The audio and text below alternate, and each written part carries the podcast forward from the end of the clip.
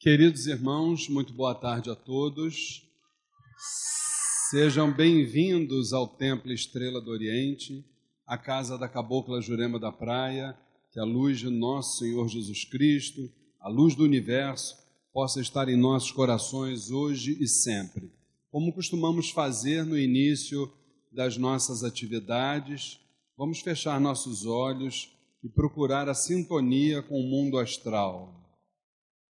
Vamos pedir a intercessão de Zambi Maior, o supremo arquiteto de todos os planos, de Oxalá Todo-Poderoso, dos sagrados orixás de Umbanda, dos mentores e dirigentes espirituais desta casa, a minha mãe, Cabocla Jurema da Praia, o Caboclo Sete Estrelas do Oriente, de todas as falanges que trabalham neste chão sagrado, de todos os agrupamentos vibratórios que militam na seara espiritualista umbandista, pedimos que vibrem sobre nós na tarde e noite de hoje, para que tenhamos momentos importantes de troca de sentimentos, de troca de conhecimentos, sempre pautados dentro de um respeito, de uma tolerância, de um amor fraterno, e que a partir de todas estas sublimes iniciativas possamos dar prosseguimento na longa estrada que é a senda através da qual um dia chegaremos todos aos pés do amantíssimo Mestre. E que esse mesmo Pai nos permita dar por iniciada mais uma palestra do ciclo de palestras gratuitas do Templo Estrela do Oriente. Que o Pai permita que assim seja, graças a Deus, graças a Deus e graças a Deus. Então, meus irmãos, mais uma vez, boa tarde a todos. Sejam bem-vindos ao Templo Estrela do Oriente, a casa de nossa mãe Jurema. É, gostaríamos de agradecer a presença de todos aqueles que fisicamente estão aqui no Templo Estrela do Oriente, na Rua Goiás, no bairro da Piedade, e também aqueles irmãos que nos assistem através da nossa fanpage facebook.com barra Templo Estrela do Oriente. Muito bem, é, a nossa casa, a casa da Dona Jurema, desde a sua fundação em 2007, nós procuramos levar todo o primeiro sábado de cada mês, uh, procuramos trazer sempre uma grande palestra, né? cujos temas estão é, diretamente ligados ao espiritualismo em geral a Umbanda em particular.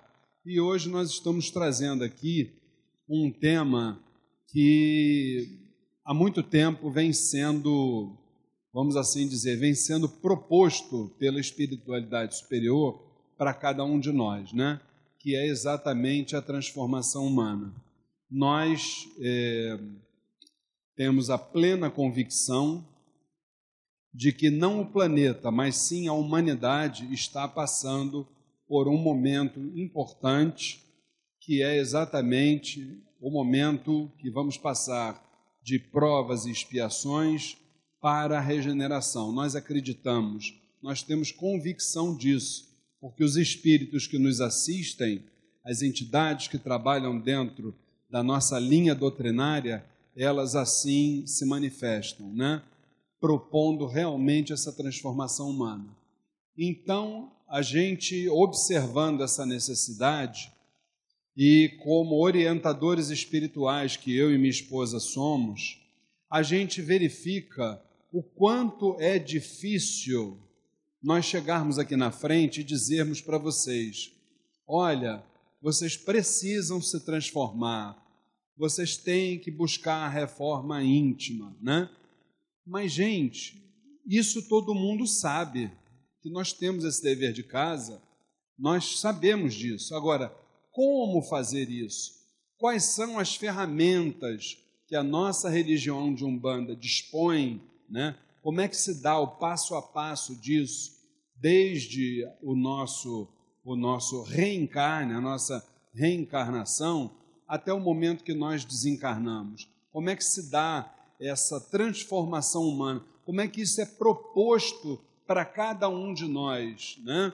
Então, eu achei muito interessante a gente abordar essa questão da regeneração, da transformação humana, a partir de, de exemplos, eh, principalmente nós vamos trazer aqui, que não só na Umbanda, mas outros segmentos religiosos também têm essa mesma proposta. Só que, obviamente, nós vamos abrir para vocês hoje a forma como a Umbanda conduz esse processo, né? ou pelo menos a Umbanda que nós trabalhamos aqui no Templo Estrela do Oriente. Então vamos lá. A Umbanda e a transformação humana. Claro que se a gente está falando da humanidade, a primeira coisa que a gente precisa pincelar é exatamente onde isso tudo começou, né? Isso começou, obviamente, a humanidade, como todos os reinos, todas as raças, todas as formas de vida, tudo começou na cosmogênese divina. Nós já estamos é, habituados a falar, principalmente no curso Umbanda Sem Fronteiras, que no princípio existia aquilo que chamam de o nada. O que, que na verdade é o nada? O nada nada mais é do que um momento em que não havia nenhum, né, nenhum tipo de universo, nenhuma forma de vida. A única coisa que realmente existia era aquilo que a gente chamava de plano do puro espírito, né? ou seja, plano virginal, aquele onde só se encontrava a vibração suprema imaterial daquele que nós chamamos de Zambi, que é o Pai de Jesus Cristo, o Pai da vibração de Oxalá, né? Esse se chamaria de Zambi. Então só existia Zambi em potência, a partir de um fator catalisador, né? É, que dependendo da, da tendência, da opção religiosa, filosófica de cada um, nós podemos chamar isso de de queda dos anjos, rebelião de Lúcifer, não importa. O que importa é que houve um fator catalisador. A partir dali surge é, a primeira manifestação, que foi a manifestação divina. A partir dali, Zambi determina a formação de tudo aquilo que a gente conhece como reinos, raças, planos, universos, todas as formas de vida começam a partir dali, da cosmogênese divina. Né? Então a gente já diz que, nesse momento, Zambi determina para cada orixá que cada um se mantenha dentro do seu habitat, faça a criação do seu habitat, ou seja, as pedreiras, Xangô, o mar, Iemanjá, Oxum, as cachoeiras e etc. Né? Cada um, como a gente diz numa linguagem mais chula, né? É, cada um no seu quadrado até que, num determinado momento, a obra já estava completa, mas não tinha movimento. Foi quando então Exu, como orixá da criação, recebe de Zambi a determinação de dar movimento à obra. A partir daí, é, com a humanidade é, surgindo é, lá pelos anos, há, cerca de 350 mil anos, a gente quer dizer que antes disso, nós, como seres humanos, nós, como formas de vida, existem várias literaturas, entre elas, é, me perdoem aqui, a, é, Joana de Ângeles, entre outras literaturas, mas é, elas ali abordam até o próprio a Gênese de Kardec, aborda as cinco formas que a humanidade passa até chegar a essa forma animal. Ou seja, viemos do astral, a primeira forma, plano astral, a segunda forma, o plano terrestre, viemos para cá. Quando viemos para cá, a terceira forma que nos surge seria a forma do magnetismo mineral. Depois, a quarta forma, a humanidade foi no magnetismo vegetal. Por último, passamos pelo magnetismo animal irracional e hoje, e hoje estamos vivenciando o magnetismo é, animal racional, por assim dizer. Né? Muito bem. É, como eu digo, há cerca de 350 mil anos já se sabe que a humanidade surge na África, até porque o continente africano foi muito propício né, ao surgimento ali da humanidade, inclusive os oceanos que ali cercam, como o Mar Vermelho, o próprio Índico, o Oceano Atlântico. Isso tudo contribuiu para que a humanidade, para que o primeiro ser humano ali surgisse. Muito bem. E nós costumamos falar aqui, depois do surgimento da humanidade, nós, nós falamos aqui com muita frequência sobre o plano reencarnatório. O que, que é o plano reencarnatório? Gente, quem tiver dúvida, o nosso irmão Sid Clay, olha, ele está lá atrás com o microfone, é só levantar a mãozinha, ele leva o microfone aí para vocês, a gente vai trocando experiências, trocando conhecimentos, tá? Então vamos lá. A partir do surgimento da humanidade, obviamente, esse plano reencarnatório ele surge junto, isso é indiscutível, né?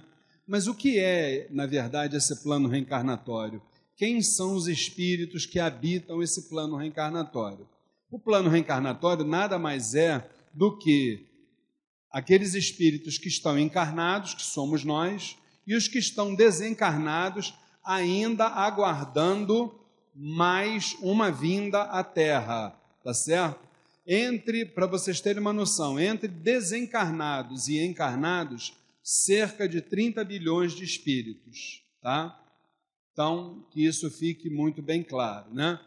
Mais ou menos um quinto desse número de encarnados e mais ou menos quatro quintos desse número desencarnados, tá?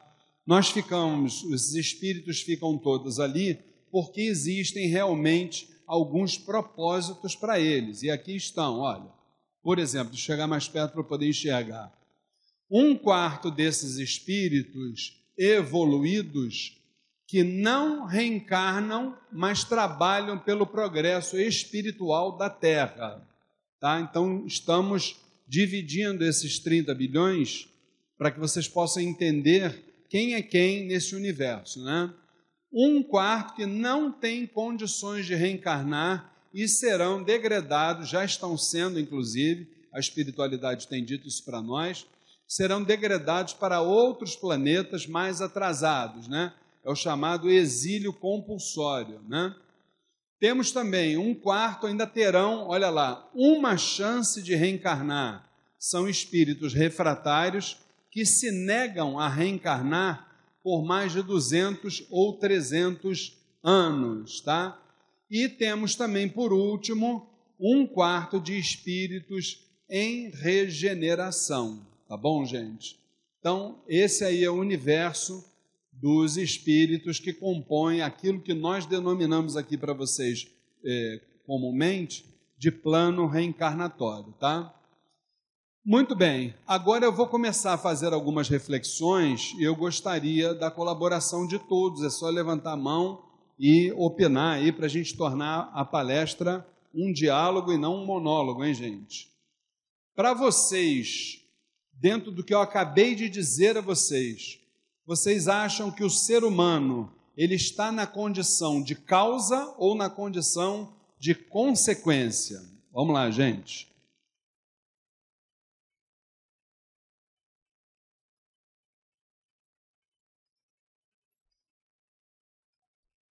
que, que vocês acham?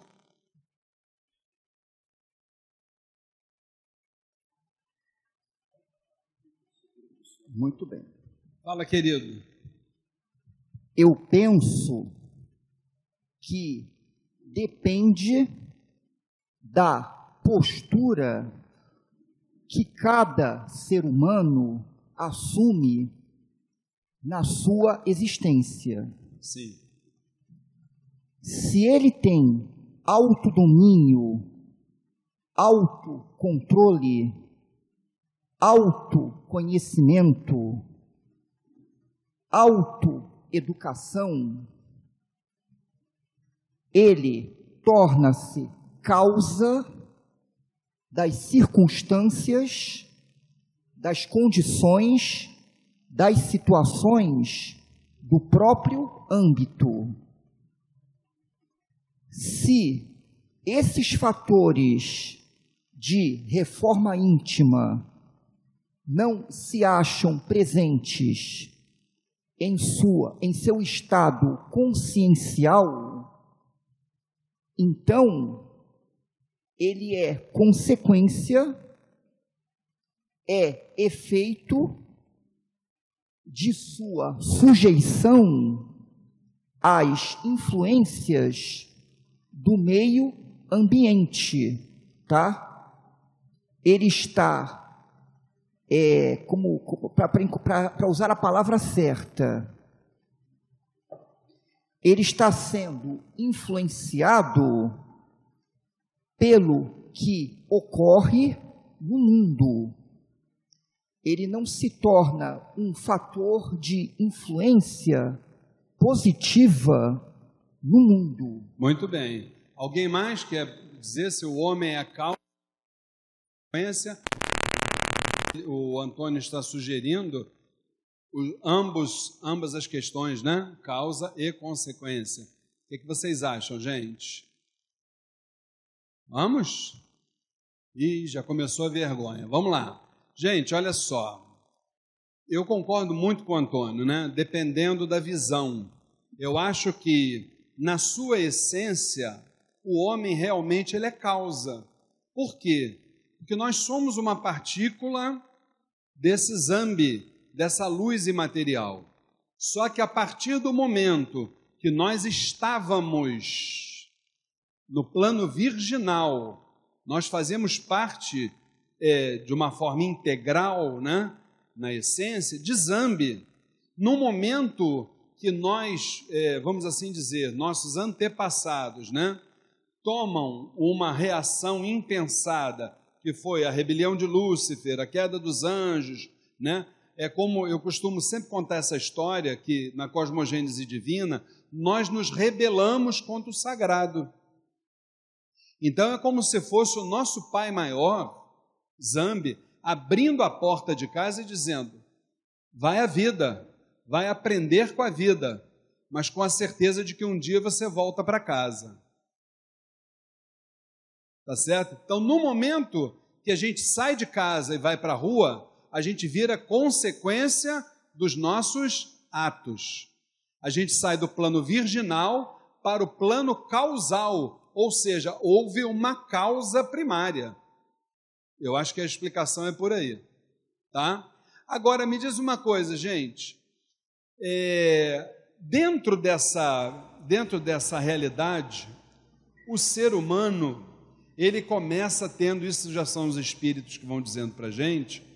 Os seres humanos vão tendo uma série de de vidas, de reencarnações, né? Para vocês, quais são os planos da espiritualidade para o homem? O que, que vocês acham? O que, que a espiritualidade espera de nós a partir do momento que nós reencarnamos?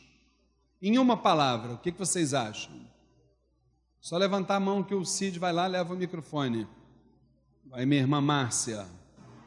O que, que a espiritualidade pede ao homem no momento que ele reencarna?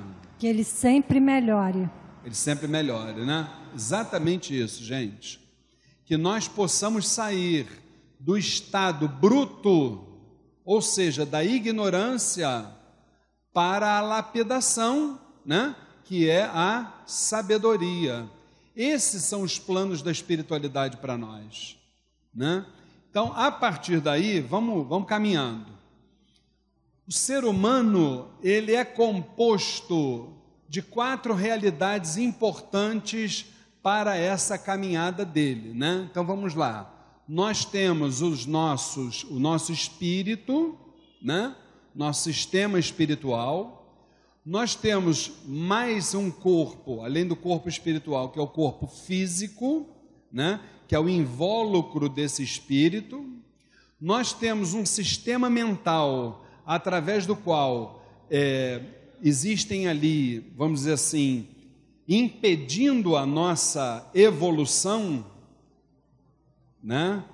Existe uma batalha diuturna dentro desse sistema mental entre o bem e o mal.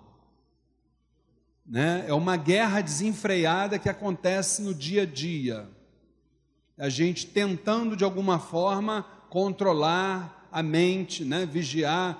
A gente sempre escuta aqui dentro, né? Vigiar, vigiar, vigiar, mas é difícil. Ali a batalha é, ela é diuturna, né? E o reflexo dessa batalha, que é o nosso sistema nervoso. Então são quatro realidades que compõem através do eu fiz questão de botar ali o número 4, né? Esse 4 representa dentro da numerologia o que? O equilíbrio, né? O equilíbrio através do qual o homem vai precisar pautar as suas ações. Tá? Então vamos lá. E aí, mais uma pergunta para gente: o que, que vocês acham? Nós somos seres humanos e estamos experimentando uma passagem espiritual na Terra. Agora é para vocês responderem, hein? Ou nós somos seres espirituais e estamos passando por uma rápida vivência na Terra. Caso 1 um ou caso 2? O que, que, vocês acham? É? Dois? É? Alguém discorda? Alguém acha que é o 1? Um? Aqui, meu irmão Cid. Levanta aqui a mão para o nosso irmão Antônio. Fala, meu irmão Antônio eu penso que o nosso Mestre Divino ensinou muito bem que nós somos seres espirituais numa vivência terrena na parábola do filho pródigo. Nós tivemos todo o direito de pedir para sair do reino virginal para experienciar a condição física na terra.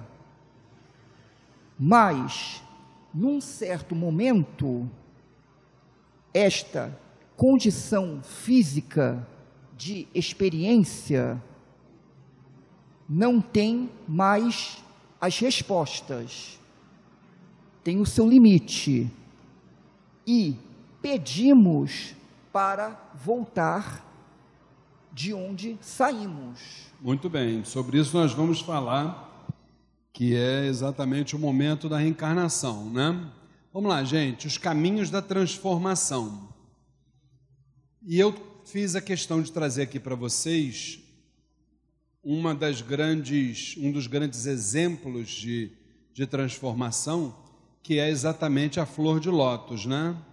Para quem não sabe o que é a flor de lótus, flor de lótus é aquela que nasce na lama, nasce no esterco, né? Nasce de dentro daquilo que é impuro e aos poucos vai é, se livrando dessa, vamos dizer assim, dessa condição vibracional baixa e vai tomando a sua forma, né?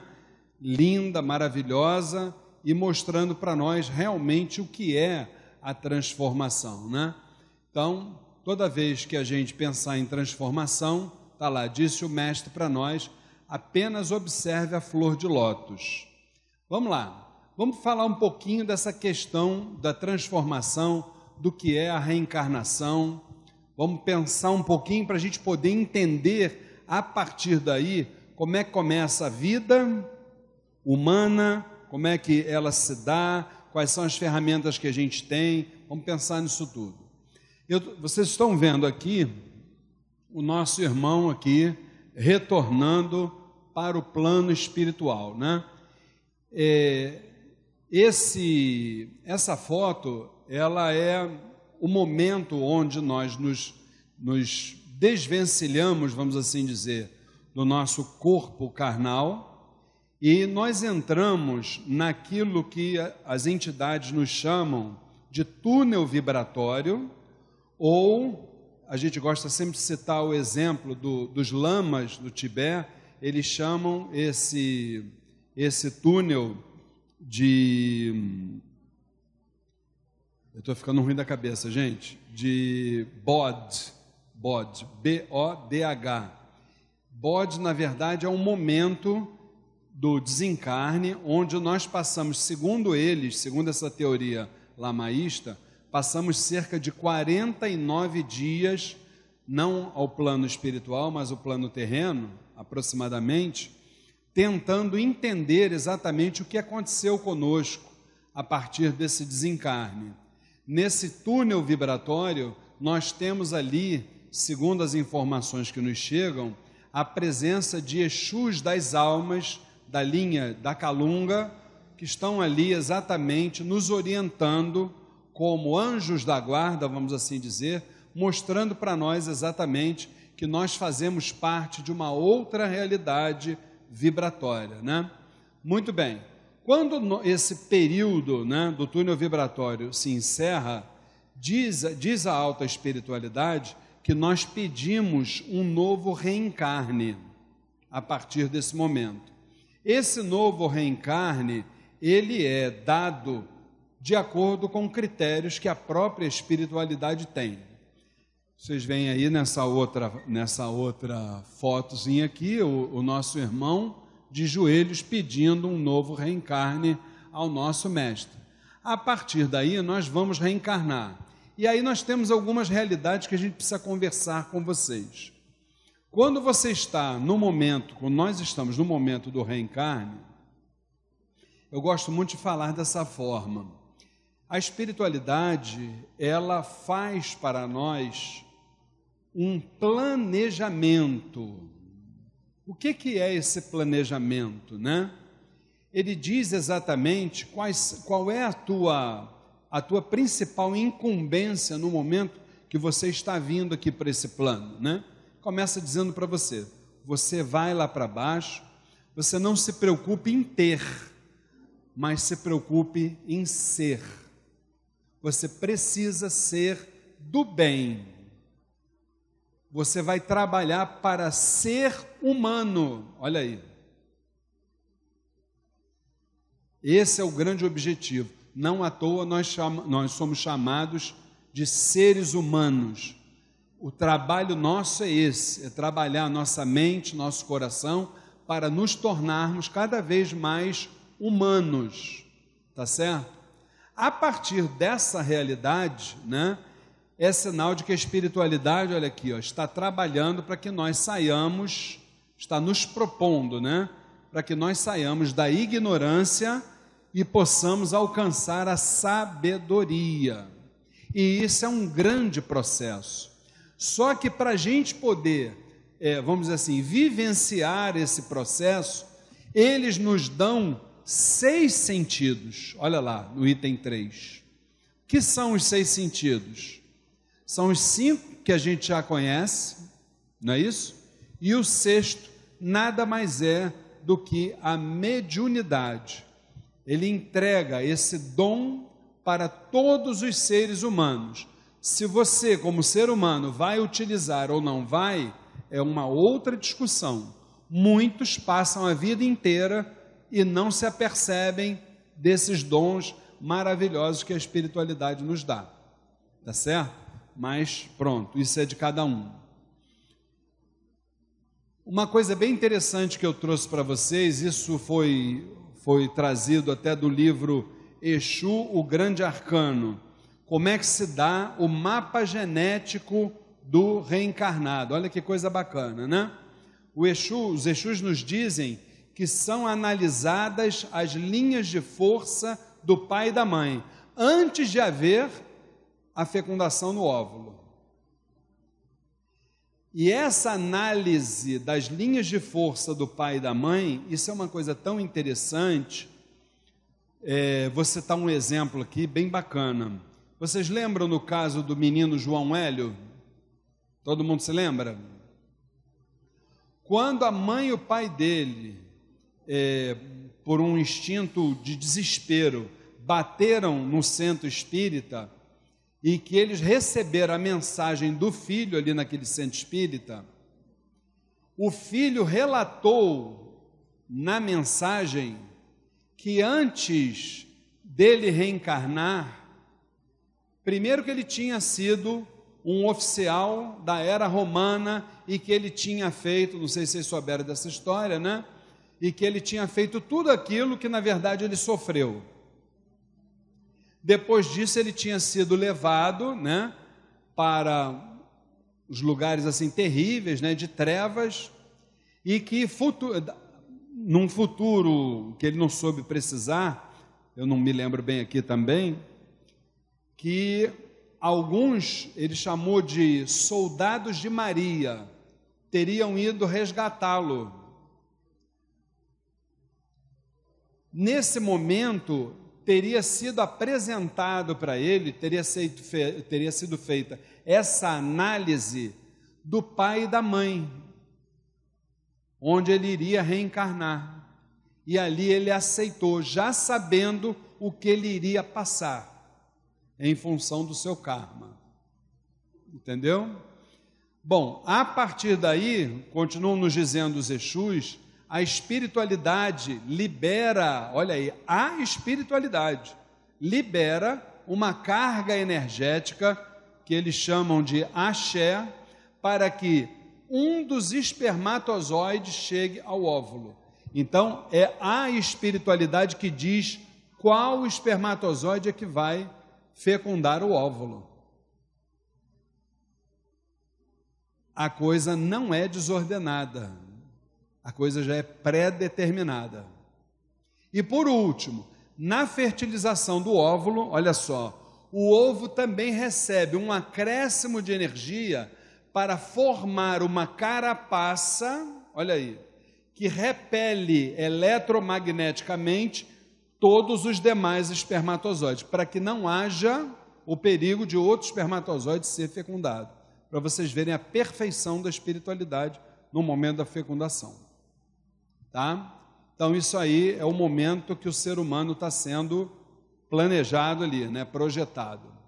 Bom, vamos então entender que a partir daí o ser humano reencarnou, é uma criança. O seu primeiro ciclo de vida, todo mundo sabe qual é da criança? Do zero aos sete anos. Nós sabemos que com sete anos a moleirinha da criança está se tornando rígida, não é isso? Até lá ela é maleável, não é assim? Muito bem. É o período que a criança necessita de uma educação espiritual infanto-juvenil.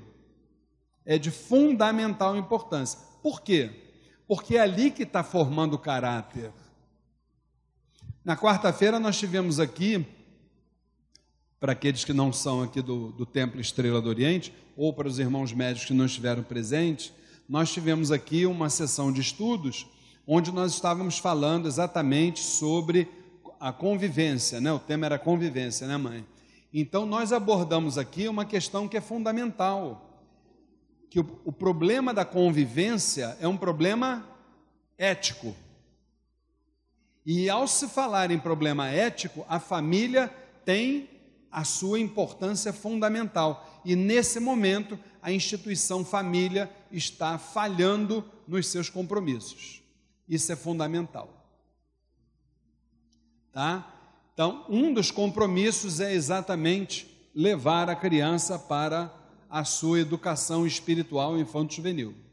Enquanto isso, estão discutindo na escola o tipo de educação religiosa que se dá. Não é o lugar não é o lugar. Ali não é o lugar. Essa questão de educação religiosa, isso é uma questão das crianças com os pais, não com a escola. É um equívoco isso. Equívoco referendado pelo Supremo Tribunal Federal, lamentavelmente. Tá? Bom, então vamos acreditar, vamos acreditar que a criança recebeu a sua educação espiritual infanto-juvenil. A partir dali, ela começa a ganhar maturidade, não é assim? Já entra na adolescência, principalmente na adolescência, começa ali o despertar. O que, que é o despertar, gente? A gente chama de despertar é a crença. O que, que é a crença? Eu creio que Ogum existe, e que Ogum é São Jorge. Eu creio que Oxum existe, Oxum é Nossa Senhora da Conceição. Eu creio que a Umbanda existe, creio que os orixás existem, mas eu paro por aí, porque ou sou criança ou sou um adolescente, estou ainda no meu despertar. Muito bem, a partir dali, nesse despertar, eu vou ganhando, como ser humano, eu vou ganhando maturidade. Daqui a pouco já está na hora de eu começar no curso Umbanda Sem Fronteiras, com certeza absoluta, né? Então eu saio daqui, olha, caio dentro do estudo, né? Nesse estudo, no curso Umbanda Sem Fronteiras, se eu tiver ali um bom conteúdo e se eu tiver ali o meu esforço, com certeza absoluta eu vou, a partir disso, chegar na minha convicção, na posse da minha verdade. Não na verdade alheia, hein, gente? Na minha verdade. Ali eu já tenho condições de, por exemplo, o dia que atacarem a minha religião, eu deixo isso para lá, porque eu entendo que isso é uma doença. A pessoa que faz isso é um doente. Então a gente deve orar por uma pessoa dessa e não revidar. Tá certo? Então isso já é a convicção. Além disso, eu já me aprofundei em questões importantes da religião, ritos, parte doutrinária, né? parte litúrgica e por aí vai. Quando eu pego esse conhecimento que eu vou adquirir na minha caminhada, no curso Umbanda Sem Fronteiras e tal, e eu boto isso aí na minha trajetória, isso vira sabedoria. Tá? Então, isso aí é um, é um dos primeiros caminhos do saber. Tá legal, gente? Agora, a partir daí, eu quero também trazer para vocês uma manifestação dos espíritos a partir do nosso crescimento espiritual e a dúvida que muitos têm e trazem isso para nós de evolução espiritual. Crescimento espiritual, quem determina somos nós. Evolução é a parte espiritual. Olha como é que eu fiz, ó. Vendo, ó. Aqui, crescimento espiritual. O que, que é isso? Como é que se chega nele? É o estudo mais a nossa reforma íntima, que depende de quê? Do nosso esforço próprio. Estão vendo? estudo, mais reforma íntima, mais o nosso esforço próprio, a gente chega no crescimento espiritual. Agora, quando a gente fala de evolução espiritual, é diferente. Nós não estamos aqui para dizer se somos ou não evoluídos, convenhamos, né? Até porque nos faltaria o quê? Modéstia, né? Pois é. Então, como é que a gente consegue essa evolução espiritual que é exatamente é, é, aferida pela espiritualidade superior? Primeiro, através das reencarnações, e isso quem determina é a espiritualidade. Deu para a gente entender a diferença de uma coisa para outra? Vamos embora, vamos caminhando. Gente, como é que a gente consegue chegar nessa questão do crescimento espiritual? A gente precisa do alimento da alma. Alguém daqui consegue, ou quem está nos assistindo através da fanpage facebook.com barra Templo Estrela do Oriente, alguém consegue viver sem se alimentar fisicamente para o corpo físico? Eu acho que não, né? Mas engraçado, existem, eu diria até que muitos seres humanos que acham que sem o alimento da alma eles vão chegar a algum lugar. E olha que não são poucos, gente. Muito ser humano que acha que o alimento da alma é um artigo supérfluo. Eu vou me alimentar da alma quando eu puder. Quando eu não estiver trabalhando, quando eu não estiver eh, no barzinho, quando eu não estiver de férias, quando eu não tiver isso, não tiver aquilo aí eu vou ter tempo para o meu alimento da minha alma, tá? Só que tem uma coisa, esse alimento da alma, assim como deveria ser o alimento para o corpo físico, o alimento da alma, para cada encarnado, nós precisamos ter uma dieta própria. Ou seja, para cada um de nós, eh, nós, vamos assim dizer, temos que nos alimentar de questões extrafísicas de acordo com as nossas necessidades. Vê se vocês entendem onde eu quero chegar. Embora eu ache, por exemplo, não tenha nada contra, né? A igreja dali, o outro terreiro dali, papapá, pepepé, eu posso chegar num outro lugar e aquele alimento lá, aquela dieta que está sendo lá servida, para mim não dizer absolutamente nada. Eu prefiro a dieta que é, vamos dizer assim, é, produzida a partir de, da sua competência pela minha mãe Flávia, pela minha esposa querida. Acho que a dieta dela é imperdível para mim. Vê se vocês entendem onde eu quero chegar. Para cada um, uma dieta própria. Vamos lá. Só que existem várias dietas, né, gente? E nós temos que respeitar aqueles que se alimentam em outros restaurantes espirituais. Olha lá, ó. E o que não falta é restaurantes. Está vendo lá? Ó? Xamanismo, as religiões afro somos nós, né? Umbanda, né? O islamismo, cristianismo, judaísmo, hinduísmo, budismo, confucionismo, taoísmo, shintoísmo e por aí vai. Algumas são religiões, outras são filosofias, mas todas com o mesmo objetivo: levar, ou pelo menos em tese deveria ser, né? Levar o ser humano de criatura na direção do Criador. Esse é o alimento da alma nas tradições todas. No caso específico da Umbanda, e ficou pulando, olha que beleza. Nós temos isso aqui, vamos lá. Sabedoria popular são as ferramentas do saber que a Umbanda proporciona, olha lá. Sabedoria popular, ciência, arte, filosofia, bonitinho, né, gente? E a espiritualidade. Vamos falar de cada uma delas. Vamos embora. Umbanda, tá, gente? Umbanda, hein? Na arte, a Umbanda mantém viva as raízes dos nossos povos ancestrais em relação ao conhecimento de que, olha lá, gente, tudo isso a Umbanda proporcionando para gente. O entendimento que são os elementos da natureza, que são os nossos rituais, a linguagem que nós utilizamos dentro do terreiro a expressão cultural em geral, que poderia ser a musicalidade, seja o que for, né? Então, a Umbanda é muito rica nisso, né? A ciência, com certeza absoluta,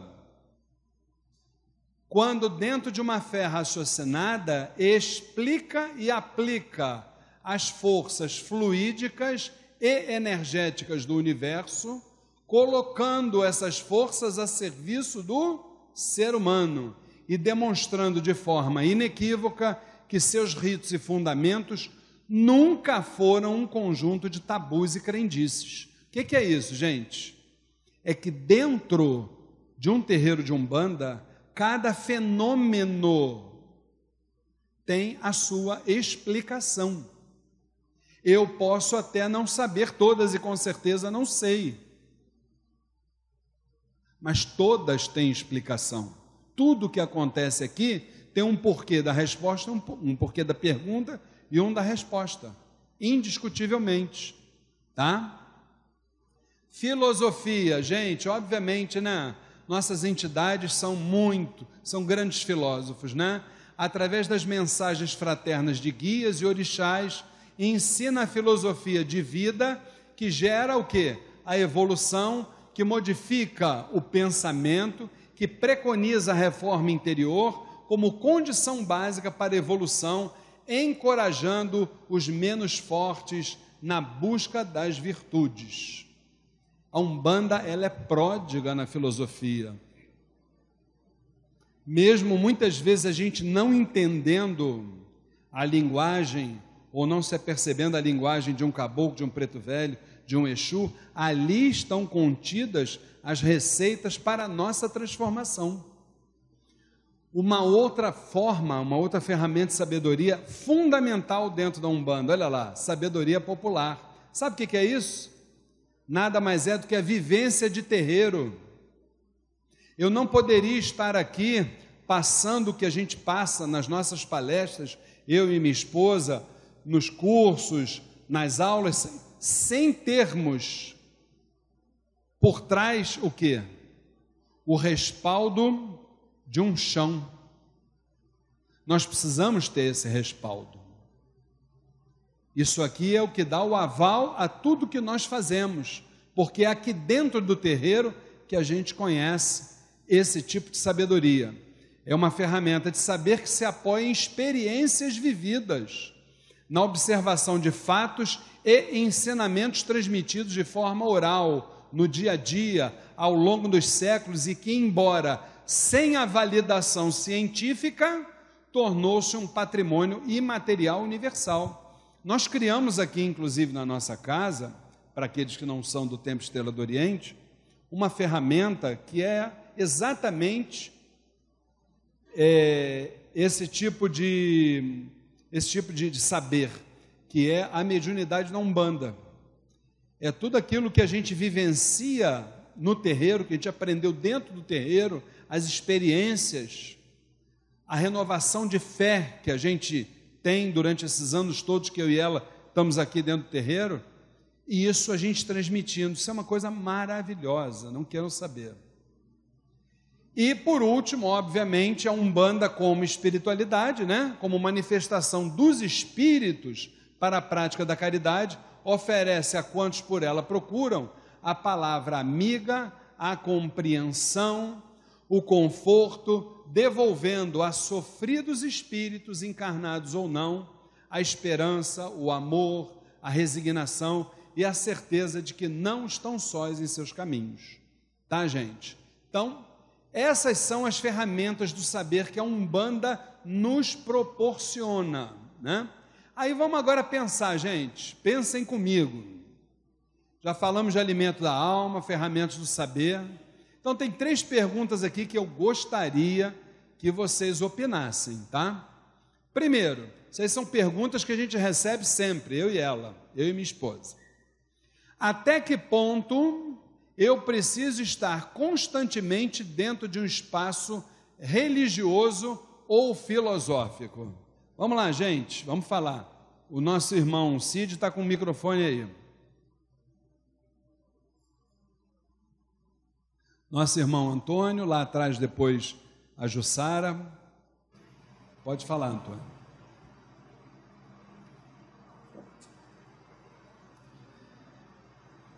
O adjetivo religioso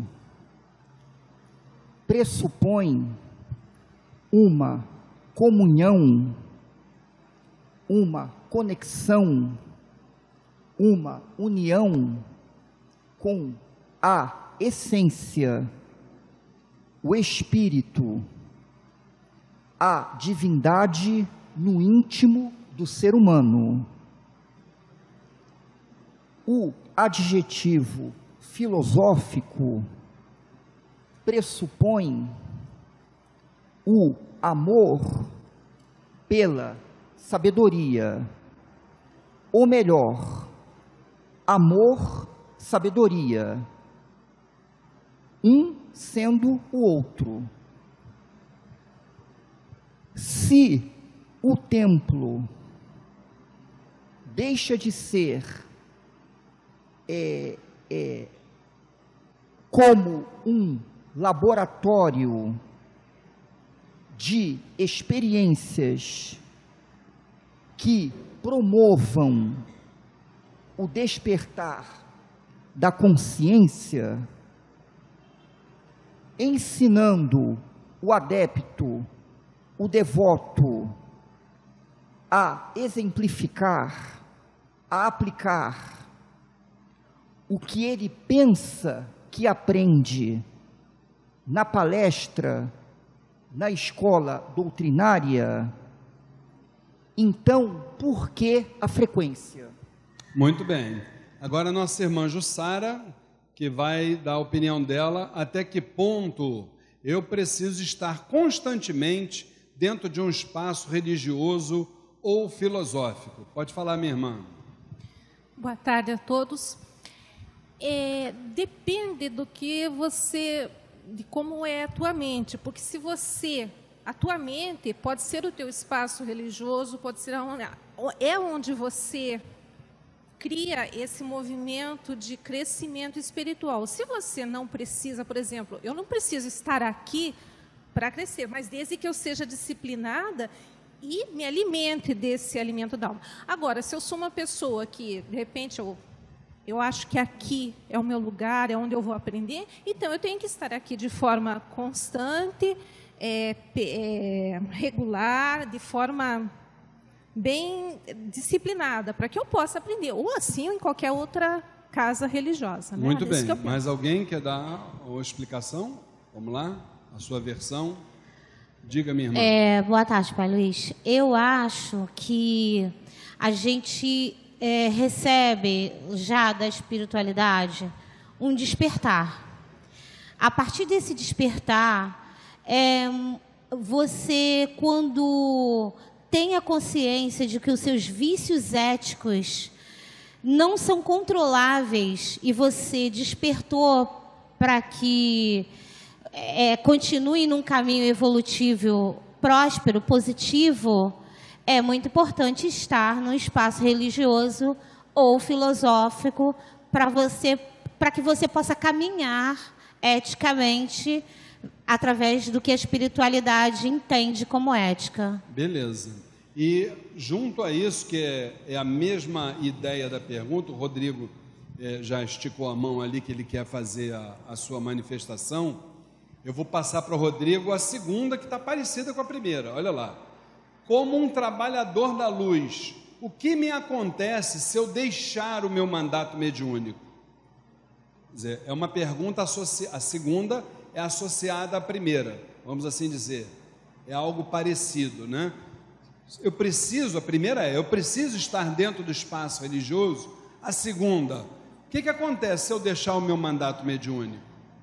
Vamos embora, vai lá, Rodrigo. É, boa tarde a todos. Boa tarde. É, então, em relação à primeira, eu acredito que, por exemplo, alguém que esteja, que tenha como uma boa, como um bom núcleo familiar, um, tem que ter um bom núcleo familiar, ela, se ela desenvolver dentro daquele núcleo tudo aquilo que a gente desenvolve ou tenta desenvolver, né, é, num âmbito filosófico ou religioso, eu acredito que não há necessidade de, de a pessoa frequentar algum lugar, uma, seja uma, um, um, templo, uma igreja, o que quer que seja. Até mesmo porque é, o ser humano, ele, muitas vezes, ele necessita de símbolos. A sociedade, aí, na história da sociedade, ela, ela sempre necessitou de alguns símbolos e algumas é, formas de estímulo para que as pessoas se sentissem motivadas, é, nesse caso, para, que, para poder praticar a própria espiritualidade.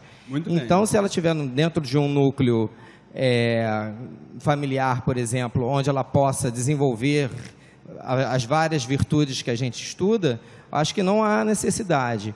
Né? E levando em consideração que, por exemplo, se essa pessoa frequenta um templo e um templo no caso de umbanda por exemplo, e ela deixa o seu mandato, eu acredito que a partir do momento que a gente acredita nessa filosofia da reencarnação e de que a gente recebe algumas missões, né, eu, eu penso que vai ser como uma missão incompleta. Né, vai ser como um, a pessoa deixará de lado uma oportunidade de desenvolvimento que ela é, assinou lá, como digamos, um contrato antes de reencarnar. Muito bem. Eu queria que alguém falasse aqui pela, pela segunda também, depois eu vou passar a minha opinião. É, queria que falasse também pela segunda aqui, como um trabalhador da luz, o que me acontece se eu deixar o meu mandato mediúnico? Fala, Jussaria, complementar? É, complementando o que o irmão Rodrigo falou, eu penso o seguinte: é como eu falei, se você está dentro ou fora de um, de um espaço físico, isso não é importante. O importante é como você é, se comporta e como que você é, faz essa tua parte de mandato mediúnico, porque mediunidades são várias, não é um tipo só de mediunidade. Então, eu posso completar, é, é, fazendo meu mandato mediúnico lá fora, de outra forma, ajudando no hospital, sendo médico, sendo enfermeira, qualquer outra atividade, é, desde que eu tenha consciência disso. E se eu estiver dentro de uma casa, como estamos aqui, completando, é, exercendo nossa mediunidade, é, eu creio que isso é importante, é importante. Eu não posso simplesmente largar. Muito bem. Desde que, desde que eu acho um outro caminho. Ô Cid, alguns irmãos levantaram a mão. Quem levantou a mão, levanta de novo. Adriana. É, boa tarde a todos. Tarde. É, eu estava prestando atenção no que os irmãos estavam falando, né? Inclusive agora a parte, a última parte que a Jussara falou. É, o que acontece é o seguinte, é sobre o mandato mediúnico, que eu queria, assim... Eu tenho as minhas, as, as minhas opiniões a respeito, né? É, às vezes a gente pensa, e eu já vi algumas pessoas falando, que mandato mediúnico é só... E, é, assim, ele se resume de você trabalhar com a espiritualidade. De fato, assim, no resumo, é isso mesmo, né? Mas é, será que mandato mediúnico seria só você ter uma incorporação, por exemplo?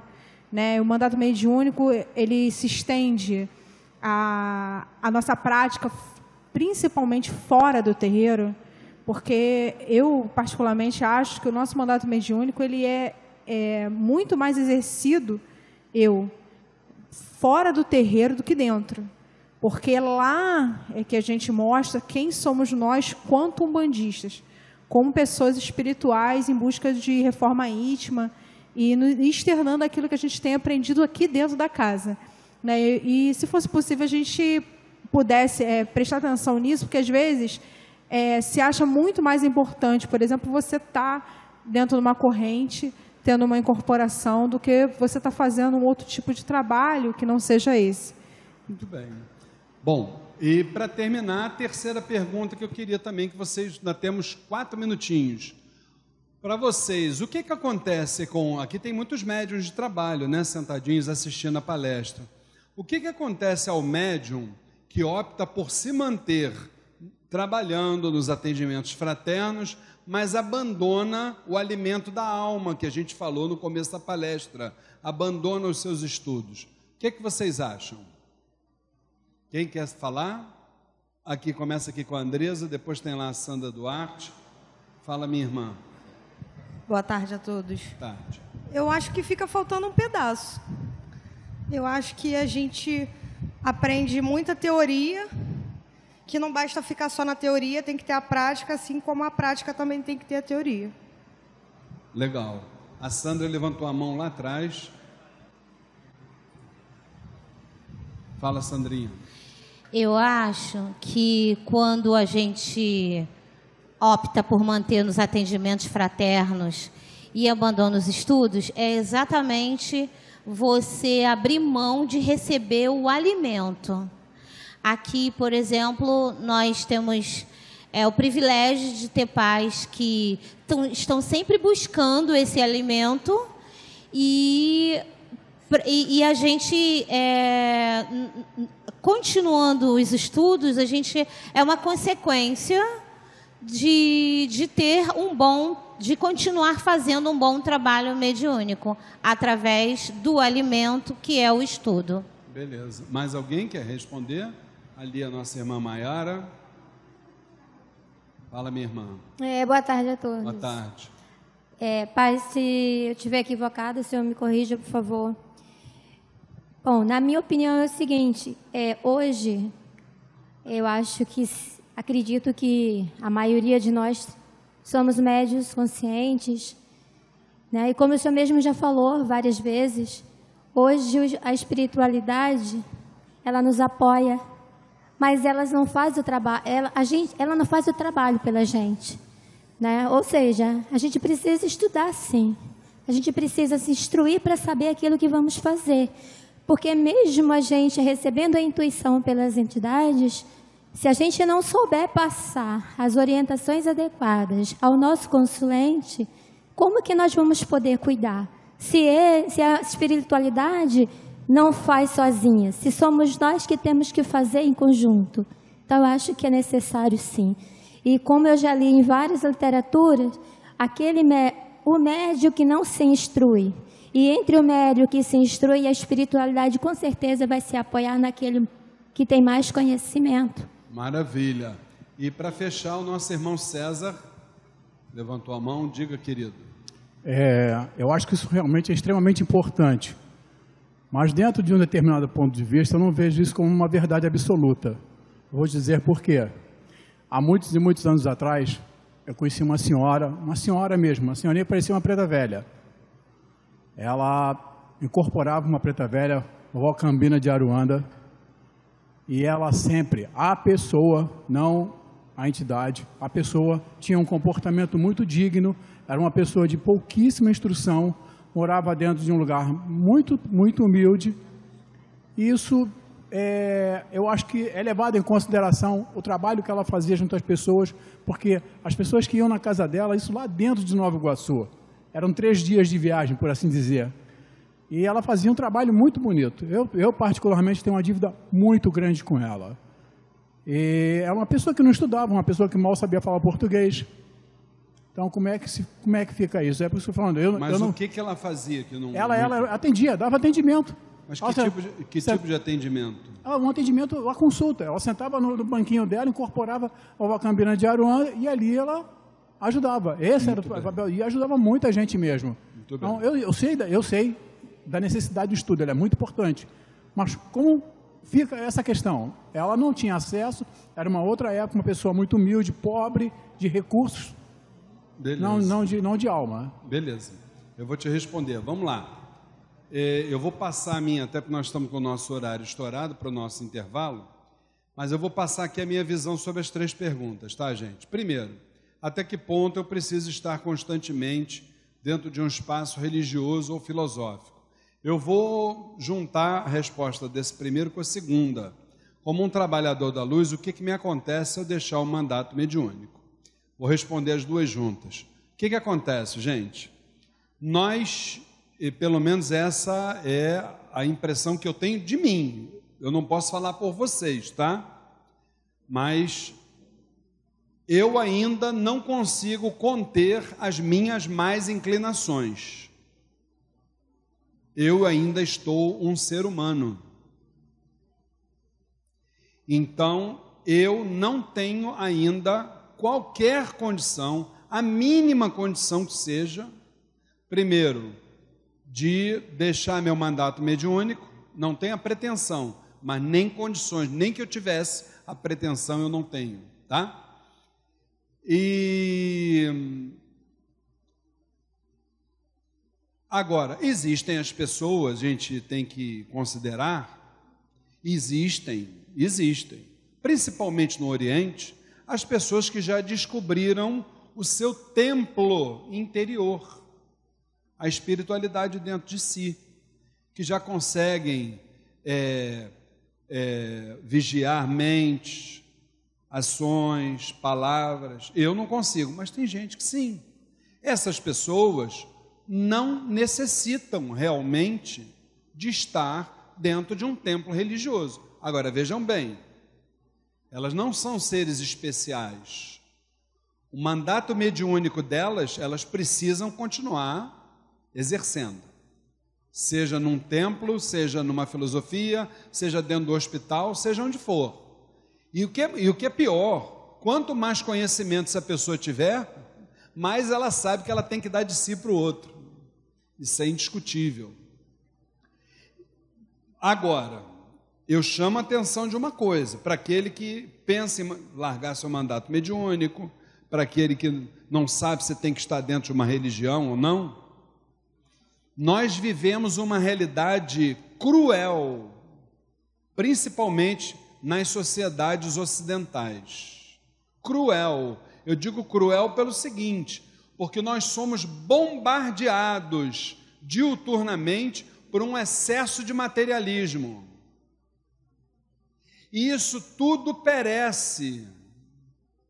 Esse materialismo, isso daqui a pouco acaba.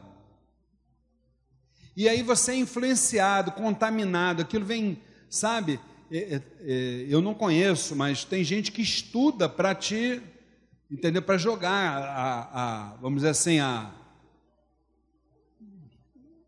tudo aquilo que tem que se comprar, o, o consumismo, tudo isso a gente é bombardeado. Eu não consigo me livrar disso, é difícil, para mim é muito difícil. Se eu não tiver preso a uma parte espiritual, eu tenho muita dificuldade de lidar com isso. Agora, tem gente que se aventura nisso aí, a largar. As pessoas que se aventuram a largar uma parte espiritual e que não estão bem, a gente sabe, como orientadores espirituais, eu e minha esposa, a gente sabe como isso começa, mas eu e ela não sabemos como é que isso termina, que para cada caso é um caso. Muitos, inclusive, terminam em suicídio. Muitos. Não é um nem dois, não. Teve um, quem é antigo aqui sabe, que veio para cá fazer uma palestra. Dois, três, quatro dias depois estava, se suicidou. Os mais antigos aí que, me, que, que o digam para mim.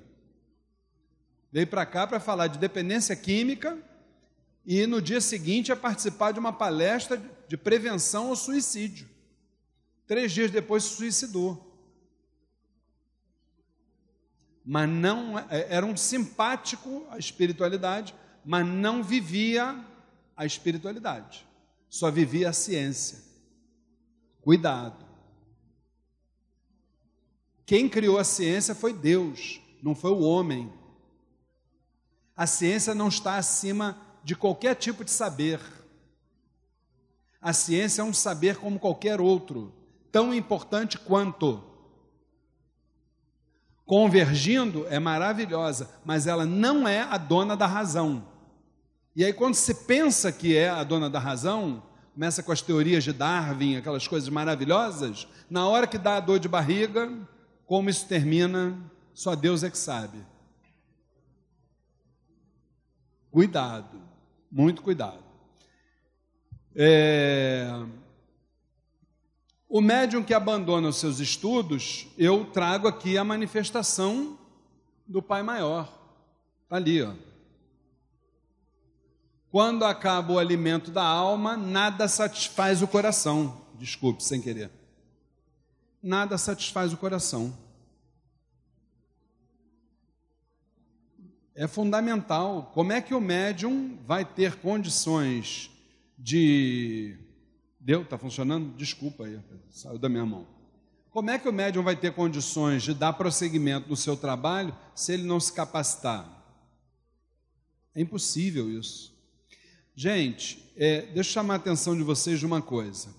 A próxima, próxima parte da nossa palestra, eu vou ter que pedir a vocês encarecidamente, sei que está todo mundo prestando bem atenção, muito obrigado, mas eu vou, vou precisar de dez vezes mais atenção de vocês. Sabe por causa de quê? Vai ser uma espécie de uma pegadinha, mas é um conto maravilhoso, só que é um conto bastante extenso. Nós só vamos fazer depois do intervalo. Para que, que eu queria a máxima atenção de vocês? Que no final vai aparecer um slide que vai perguntar qual é o estágio que você, cada um de vocês acha que vocês estão, a partir da observação que vocês vão fazer nesse, nesse conto que eu vou mostrar. O estágio será do número 1 até o número 7. E aí, o número que for, vocês vão mostrar com a mão de vocês que número é que vocês estão, do 1 ao 7. Tá legal? Mas aí nós vamos fazer um rápido intervalo. Daqui a 10 minutos, 15 minutos no máximo, a gente está de volta, tá? Até já. Muito bem, estamos voltando então para a segunda parte da nossa palestra, Umbanda e a Transformação Humana. E eu estou aqui em falta com o nosso irmão César, já que eu não respondi a pergunta dele. Cadê o César? César, meu irmão, onde está você? Está chegando? Que beleza! Vamos lá. Vamos responder a primeira pergunta aqui do César rapidamente, para a gente poder partir para a nossa parte final aqui da palestra, que é muito interessante. Vamos lá. César, nós já falamos aqui é, algumas vezes que o trabalho na Umbanda, dentro da nossa visão doutrinária, ele se divide em três partes. A primeira parte é a parte da materialização. Essa parte ela se iniciou na cosmogênese divina e a partir até 1908 com o advento do caboclo das sete encruzilhadas. Essa foi a, o período que a Umbanda teve para se materializar primeiro no planeta Terra. Na segunda parte, nós chamamos, passou da materialização para manifestação. Aí sim, era o momento onde as entidades, onde a Umbanda, ela precisava mostrar o seu cartão de visitas, porque ela não era conhecida ainda, não é isso? Então, nós tínhamos um, um, nós temos um período que a gente chama é, do período da fenomenologia, onde os fenômenos aconteciam. Então você via em determinados terreiros de Umbanda algumas questões interessantes. Por exemplo, Exus andando em cima de brasa, a entidade vinha com o seu charuto, queimava o seu médium para exatamente dar um, vamos dizer assim, dá uma, uma autenticidade maior à sua incorporação, isso não queimava. Era a época dos testes, né, que a gente realizava nos médiums.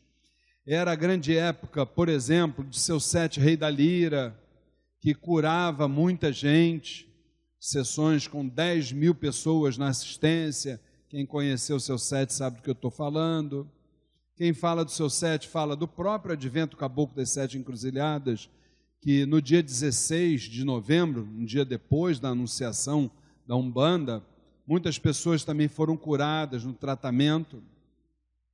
É, citando uma, um outro exemplo também, Benjamin Figueiredo, Caboclo Mirim, que independente de ser uma outra escola, nós sabemos que aquilo ali também muita gente foi curada, a própria casa, a própria tenda Mirim, ela surgiu de uma forma inusitada, onde eles foram praticamente despejados, né?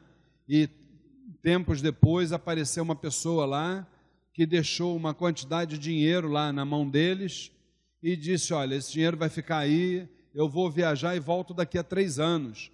Com esse dinheiro, eles compraram a sede que até hoje está lá, na, na Avenida Marechal Rondon. Quem conhece a história da Tena Mirim sabe que é exatamente isso que eu falei. Então, era um período que a gente chamava do período da fenomenologia, onde muitas vezes a mediunidade, ela era, na maioria das vezes, ela era inconsciente. Aí realmente o, o plano espiritual atuava sobre nós e já dava já a faca e o queijo na mão. Hoje, no terceiro período, que começou lá mais ou menos 1990, ano 2000 por aí, que é o período agora chamado de maioridade espiritual, como é que a espiritualidade atua no médium trabalhador?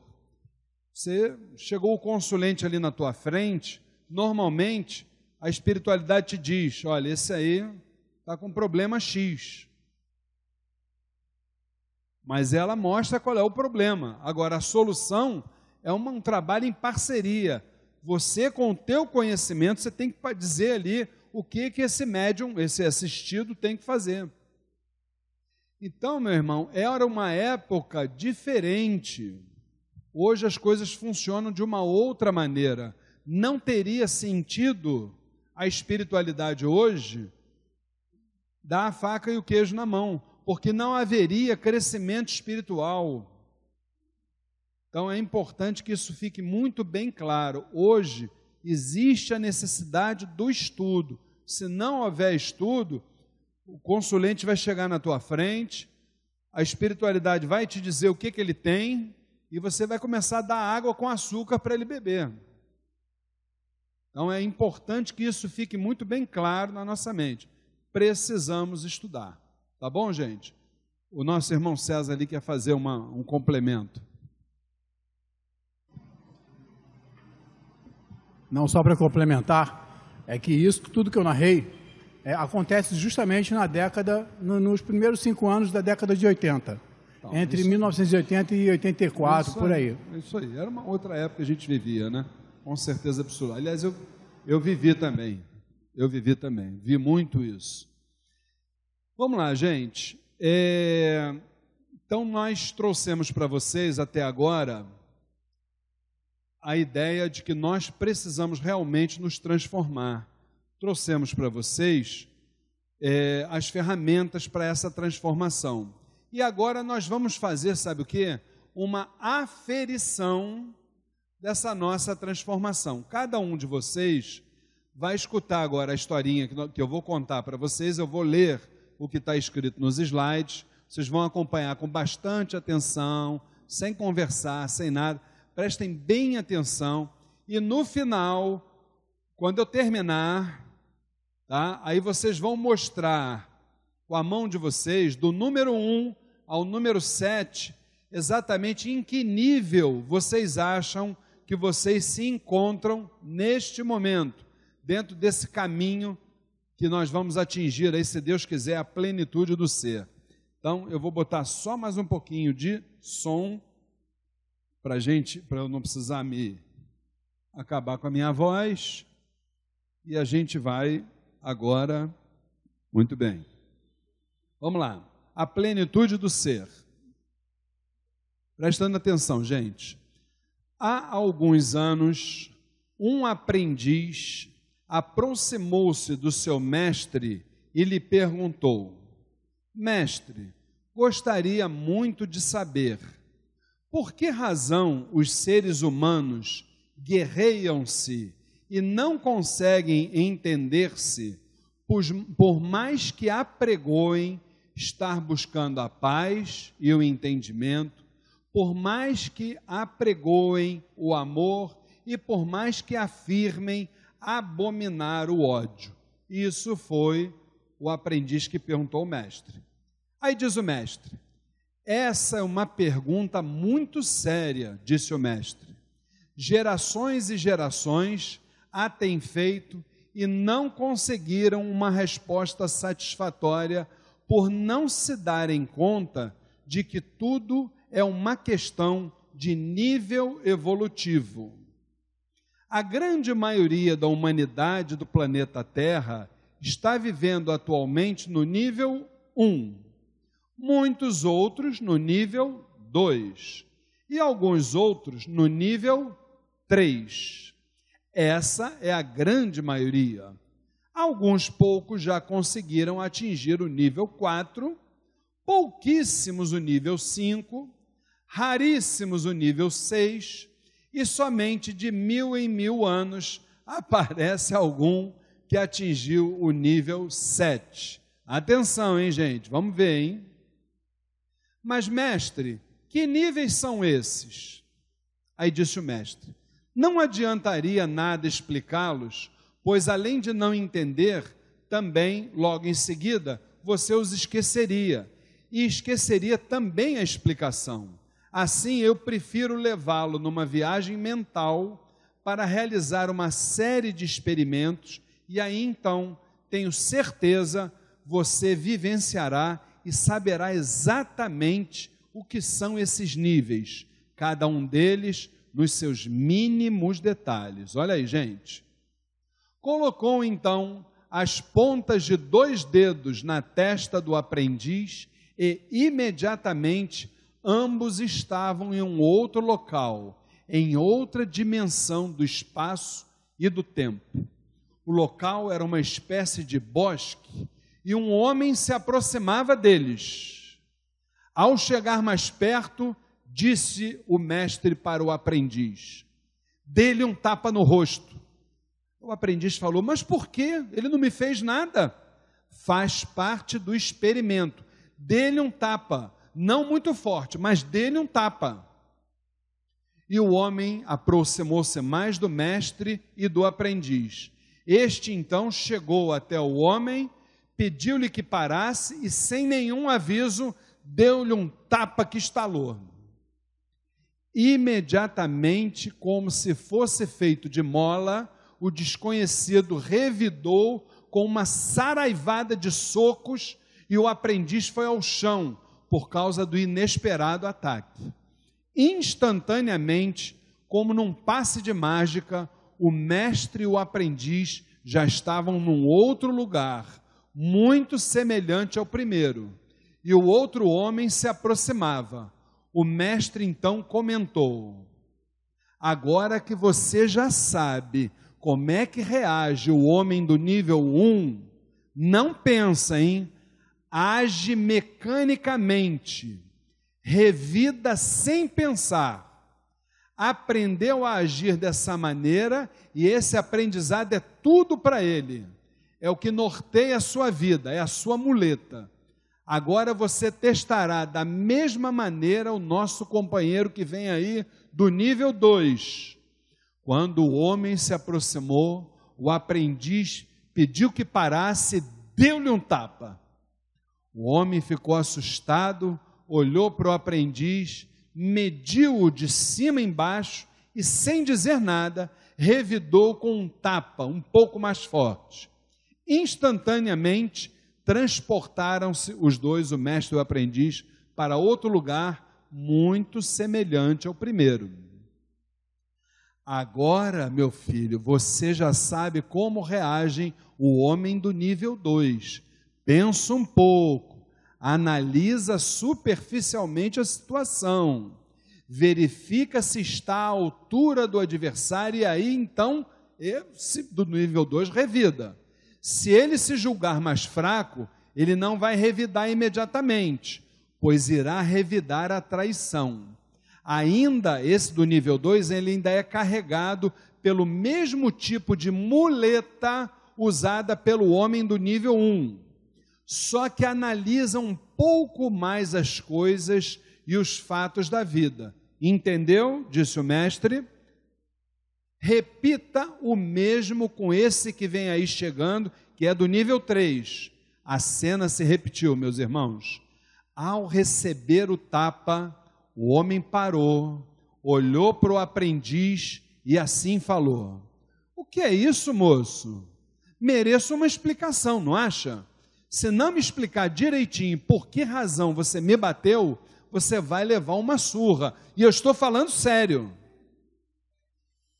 Aí o aprendiz falou assim: Eu e o mestre estamos realizando uma série de experimentos, e este experimento consta exatamente em fazer o que eu fiz, ou seja, bater nas pessoas para ver como é que elas reagem. Aí o, aquele que apanhou falou assim: E você quer ver como é que eu reajo? O aprendiz falou: Sim, exatamente isso. E perguntou o aprendiz: Como é que você vai reagir? Você vai revidar ou vai nos ensinar uma outra maneira de conseguir aprender o que desejamos. Aí aquele que apanhou do nível 3 disse assim: Já nem sei se continuo discutindo com vocês, pois acho que estou perdendo meu tempo. São dois malucos e tenho coisas mais importantes para fazer do que ficar conversando com dois malucos. Que outra pessoa em outro lugar revide por mim. Não vou nem perder meu tempo com vocês, pois não merecem meu esforço. São uns perfeitos idiotas e ainda querem me, convencer, me convencer de que estão buscando conhecimento. Picaretas, isso é o que vocês são, uns picaretas, uns charlatões. Imediatamente aquela cena se apagou e eles dois, o mestre e o aprendiz, já se encontravam num outro lugar, muito semelhante a todos os outros. Aí o mestre comentou para o aprendiz: Olha só, gente, agora você já sabe como age o homem do nível 3. Gosta de analisar a situação, discutir os pormenores, criticar tudo, mas não apresenta nenhuma solução ou alternativa, pois ainda usa as mesmas muletas que os outros dois anteriores também usavam. Prefere deixar tudo para lá pois não tem tempo para se aborrecer com a ação, que prefere deixar para os outros. É um erudito e teórico que fala muito, mas age muito pouco e não apresenta nenhuma solução para nenhum problema, a não ser a mais óbvia, é, a mais óbvia e assim mesmo, olhe lá. é um, meu, é um medíocre enfatuado, cheio de erudição, que se julga o dono da verdade, que se acha muito entendido e que reclama de tudo e só sabe criticar. É o mais perigoso de todos, pois costuma deter cargos de comando por ser geralmente portador de algum diploma universitário em nível de bacharel, mais uma, mais, mais uma uh, outra muleta, né? É, e se galanteia por isso. Possui instrução e muita erudição, já consegue ter um pouquinho mais de percepção das coisas, mas é somente isso. Vamos agora saber, o mestre falando, como reage o homem do nível 4. Faça o mesmo que esse, faça o mesmo com esse que vem aí. E a cena se repetiu. O caminhante olhou para o aprendiz e perguntou. O caminhante tomou o tapa, né? E perguntou para o aprendiz: Por que, que você fez isso? Eu fiz alguma coisa errada? Ofendi você de alguma maneira? Enfim, gostaria de saber por que motivo você me bateu. Posso saber? Aí o aprendiz falou: Não é nada pessoal. Eu e o mestre estamos realizando um experimento para aprender qual será a reação das pessoas diante de uma agressão imotivada. Aí o, aquele que apanhou disse, do nível 4, pelo visto, já realizaram esse experimento com outras pessoas já devem ter aprendido muito a respeito de como reagem os seres humanos, não é mesmo? É, estamos aprendendo um bocado. Aí o aprendiz perguntou: qual será a sua reação? O que pensa do nosso experimento? Tem alguma sugestão melhor? Hoje vocês me ensinaram uma nova lição e estou muito satisfeito com isso, falando do nível 4, tá, gente? E só tenho a agradecer por me haverem escolhido para participar deste seu experimento. Apenas acho que vocês estão correndo o risco de encontrar alguém que não consiga entender o que estão fazendo e revidar essa agressão. Mas também, se não corrermos algum risco na vida, nada jamais poderá ser conseguido em termos de evolução. Aí o mestre assim comentou: vamos lá, gente.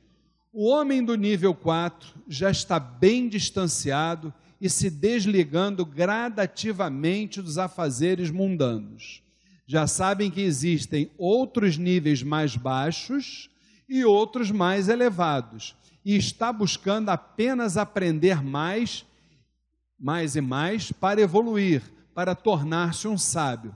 Não é, em absoluto, um erudito, embora até mesmo possa possuir algum diploma universitário. E já compreende bem a natureza humana para fazer julgamentos sensatos e lógicos. Por outro lado, possui uma curiosidade muito grande e uma insaciável sede de conhecimentos. E isso acontece porque abandonou as suas muletas há muito pouco tempo, talvez um mês ou dois. Mas vamos continuar com o nosso aprendizado. Com este homem que vem aí e vamos ver como é que reage o homem do nível 5. Aí, gente, pá! O tapa estalou. Filho meu, eu bem o mereci por não haver logo percebido que estavas necessitando de ajuda. Em que te posso ser útil? perguntou o homem do nível 5 para aquele que bateu nele. Aí o aprendiz falou assim: Não entendi eu afinal te dei um tapa, você não vai reagir? Aí ele disse: na verdade, olha aí, gente, atenção, cada agressão é um pedido de ajuda. Em que posso te ajudar, filho meu? Estamos dando tapas nas pessoas que passam para conhecermos suas reações. Não é nada pessoal. Aí disse o agredido, nível 6, né, gente? 5. 5. Então é nisso que te posso ajudar? Ajudar-te-ei com muita satisfação, pedindo-te perdão por não haver logo percebido que desejas aprender. É meritória a tua ação, pois o saber é a coisa mais importante que um ser humano pode adquirir. Somente por meio do saber é que o homem se eleva. E se estás querendo aprender, só tenho elogios a te oferecer. Logo aprenderás a lição mais importante que é a de ajudar desinteressadamente as pessoas, assim como eu estou a fazer com vocês nesse momento. Gente, instantaneamente a, a cena se desfez e logo se viram num outro caminho, um pouco mais agradável do que os demais. E o mestre assim se expressou para o seu aprendiz. Meu aprendiz, quando um homem atinge o nível 5, começa a entender que a humanidade em geral, digamos, o homem comum, é como uma espécie de adolescente que ainda não conseguiu sequer se encontrar e por esse motivo, como todo e qualquer bom adolescente, é muito inseguro e devido a essa insegurança, não sabe como pedir ajuda e agride a todos para chamar atenção e pedir então, de maneira velada e indireta, ajuda de que necessita. O homem do nível 5 possui a sincera vontade de ajudar e de auxiliar a todos desinteressadamente, sem visar vantagens pessoais. Agora eu quero te pedir mais uma coisa, meu aprendiz. Dê um tapa nesse homem que veio aí. Aí já era o do nível 6, né? E o aprendiz iniciou o ritual. Pediu ao homem que parasse e lançou a mão ao seu rosto. Pá! Jamais entendera como o outro, com um movimento quase instantâneo, desviou-se e a sua mão atingiu apenas o vazio. Gente, o aprendiz deu tapa e não atingiu o número 6. Atenção para isso. Aí o número 6 diz para ele: Meu filho querido, por que você queria ferir-se a si mesmo? Ainda não aprendeu que agredindo os outros, você estará agredindo a si mesmo? Você ainda não conseguiu entender que a humanidade é um organismo único e que cada um de nós é apenas uma pequena célula desse imenso organismo? Seria você capaz de provocar deliberadamente em seu corpo um ferimento que vai doer muito e cuja cicatrização orgânica e psíquica vai demorar e causará muito sofrimento inútil, disse o do número 6 para o aprendiz. Instantaneamente, tudo se desfez e se viram num outro ambiente, ainda mais lindo e repousante do que este último que estiver. Então o mestre falou para o aprendiz: Este é um dos níveis mais elevados a que pode chegar o ser humano em sua senda evolutiva, ainda na matéria, no planeta Terra. Um homem que conseguiu entender o que é o amor já é um homem sublime, inefável e quase inatingível pelas infelicidades humanas, pois já descobriu o começo da verdade, mas ainda não a conhece em toda a sua plenitude, o que só acontecerá quando atingir o nível 7. Logo você descobrirá isso, meu, meu aprendiz. Faça agora o seguinte: dê um tapa nesse homem que aí vem chegando. Vamos ver como é que reagem o homem do nível 7. E o aprendiz pediu ao homem que parasse. Quando os seus olhares se cruzaram, uma espécie de choque elétrico percorreu-lhe todo o corpo do aprendiz e uma sensação mesclada de amor, compaixão, amizade desinteressada, compreensão, de profundo conhecimento de tudo que se relaciona à vida e um enorme sentimento de extrema segurança encheram-lhe todo o seu ser. Aí disse o mestre: bata nele. O aprendiz falou: Não posso, mestre, não posso. Bata nele, faça um grande esforço, mas terá que bater nele. Nosso aprendizado só estará completo se você bater nele. Faça um grande esforço e bata. Vamos, agora. Não, mestre. Sua simples presença já é suficiente para que eu consiga compreender a futilidade de lhe dar um tapa. Prefiro dar um tapa em mim mesmo, nele, porém, jamais. Bate-me, disse o homem do nível 7 com muita firmeza e suavidade, pois só assim aprenderás a tua lição e saberás finalmente por que ainda existem guerras na humanidade? Não posso, não posso, não tem o menor sentido fazer isso. Então, tornou o homem, já aprendeste a tua lição.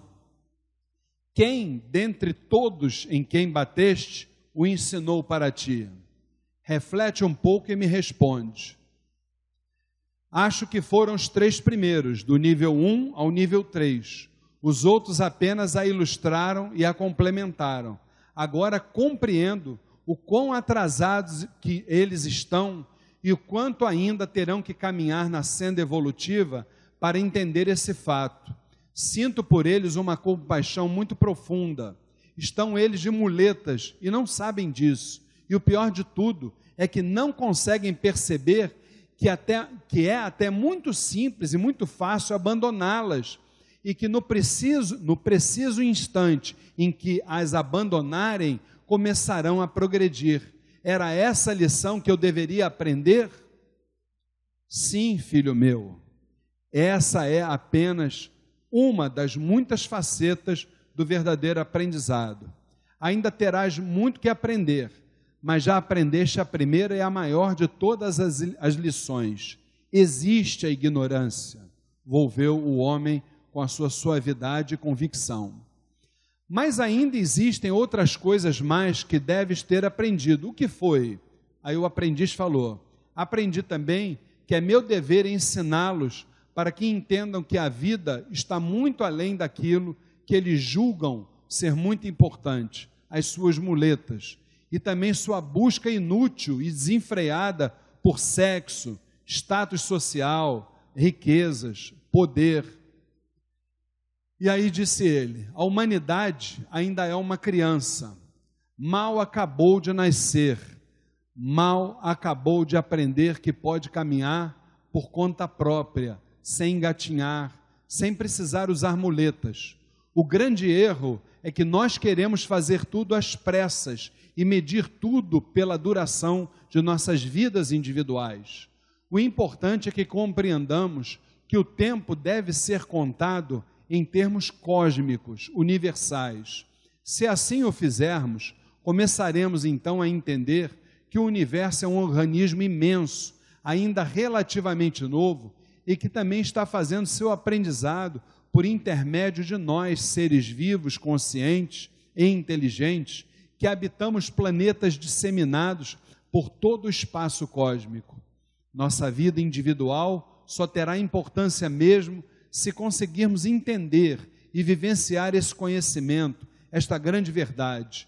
Somos todos uma equipe imensa, energética, atuando nos mais diversos níveis vibracionais daquilo que é conhecido como vida e universo, que no final das contas é tudo a mesma coisa.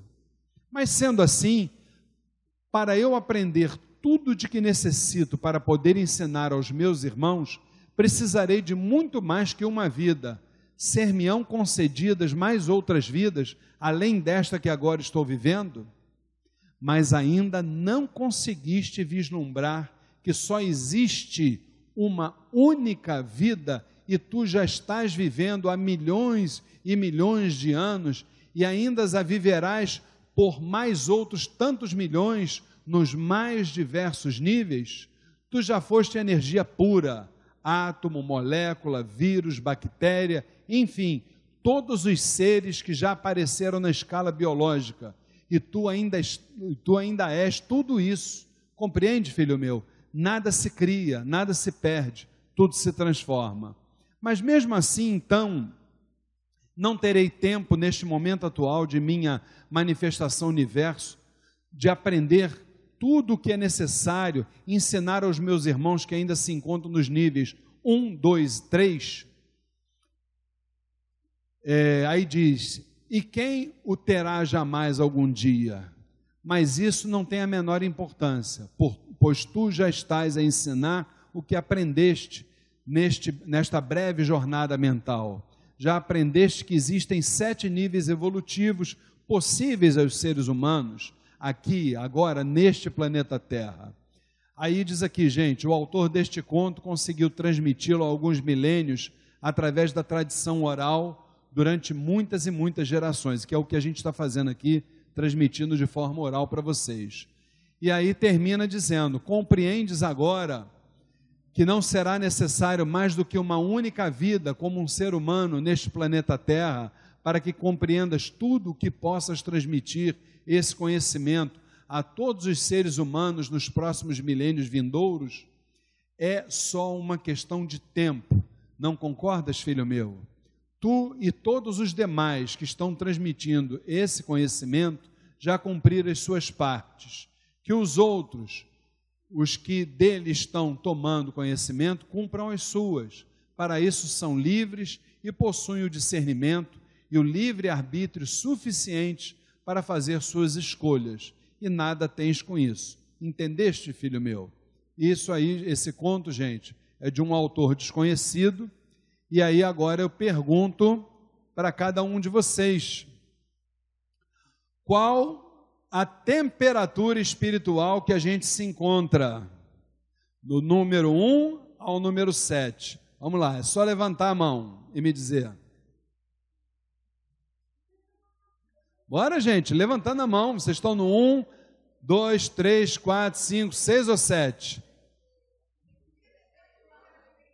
Levanta a mão aí, gente.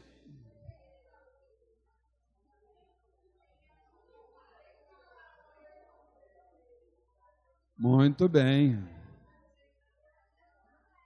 Muito bem. Podem abaixar a mão, pode abaixar a mão. É isso aí, gente. Pode abaixar a mão. Com certeza. Leva ali o microfone ali para nossa mãe espiritual. Flávia Barros. Gente, vamos bater palma para nossa mãe espiritual, Flávia Barros. Chega para cá, mãe. Mestre, mestre. Nível 1, um, sou não, gente. Mestre, pode a gente que está num crescimento, né, espiritual, está em vários níveis ao mesmo tempo? Não, sério, gente. Eu me vi em vários ali, em várias situações. Eu acho que depende do momento de cada um. Essa é minha, essa é minha opinião. Depende do momento que você está vivendo, cada situação que você vive na sua vida. Eu me vi no 1, um, no 2, no 3, no 4. É. Eu me vi assim, sinceramente. Eu, não me você... vi num só. Ah, bonita, tô no quatro. Não. Eu acho que eu tô com um pezinho em cada um desses aí ainda. Porque a nossa vida, ela oscila. E, e a, a, gente hoje está assim 100%, daqui a pouco a gente está de uma outra forma. É a, é a, bipolaridade nossa de cada dia. Todo né? dia, eu sou assim. Todo ser humano tem um pouquinho de bipolaridade, hein, gente? Não esqueçam isso, hein? Todo ser humano tem. Desculpa, gente, se eu fui contra tudo que foi falado Não, aqui. Mas, mas é verdade. Eu também me vi no número mas um. Mas é isso, gente. Com certeza, com certeza. De repente a gente está numa situação que não está sendo muito boa na nossa vida e a gente tem uma atitude como o nível número um. E aí a gente vai transferir para o outro tudo aquilo que você está vivendo naquele momento. Não é não?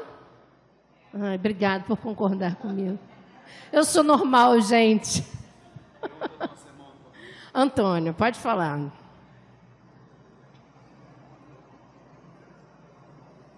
É dito que o nosso mestre divino, que ensinou a oferecer a outra face, agia, não reagia ele ensinou o seguinte: vocês conhecerão a verdade. A verdade libertará vocês. Libertar do que exatamente?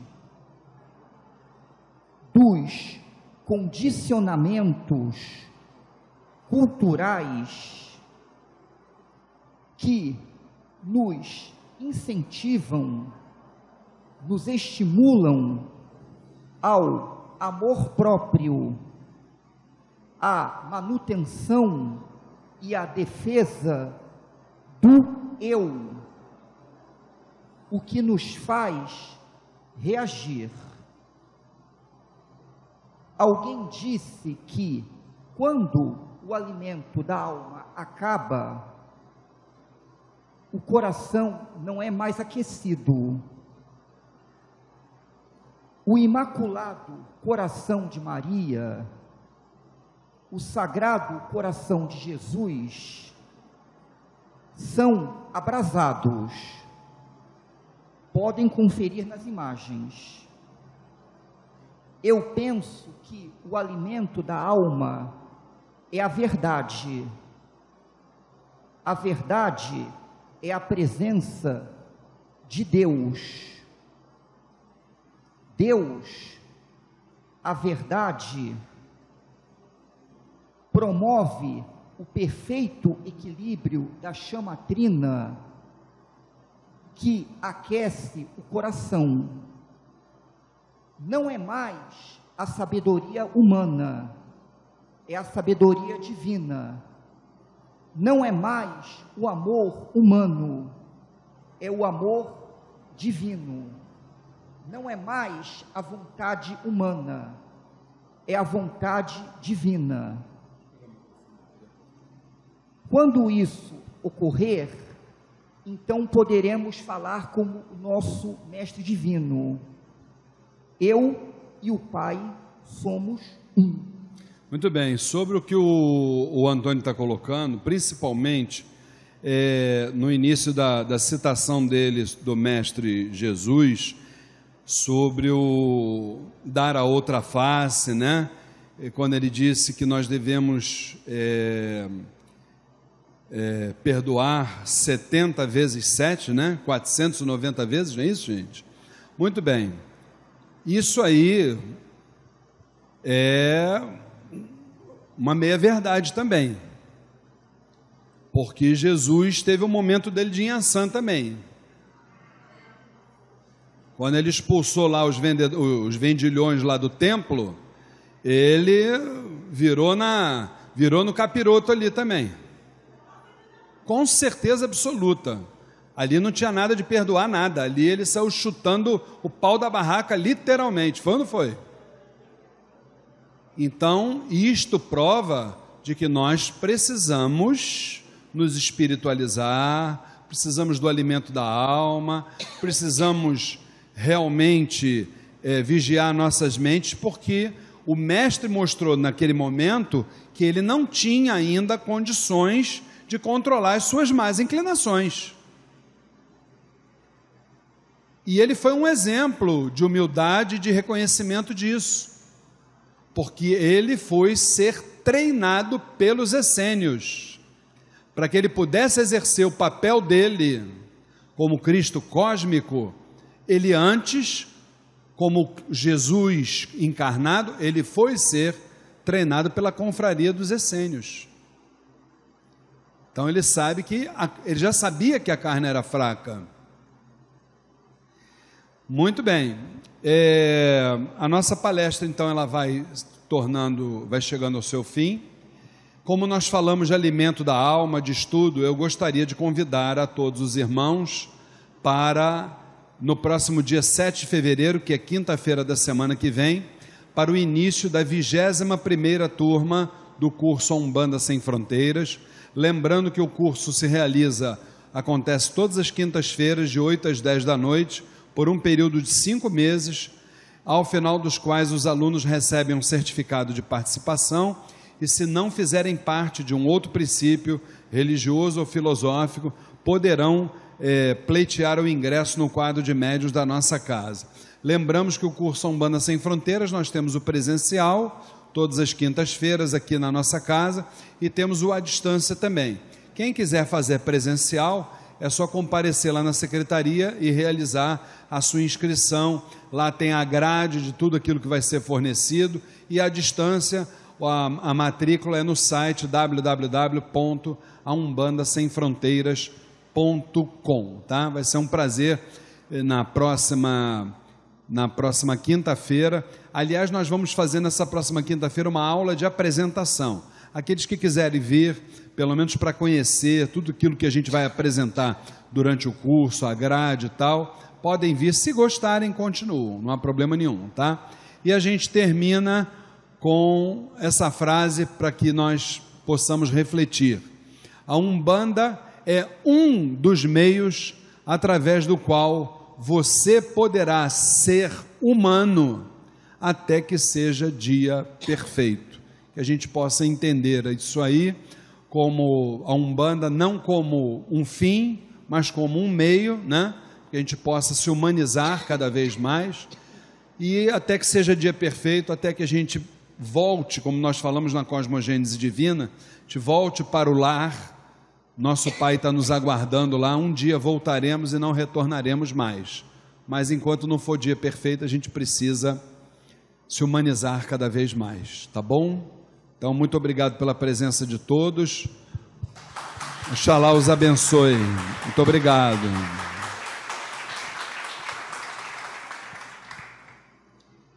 O Luiz Fernando, com muita sabedoria, com muita segurança, sempre nos proporcionando palestras bem importantes para o nosso crescimento espiritual. Obrigado pelo carinho.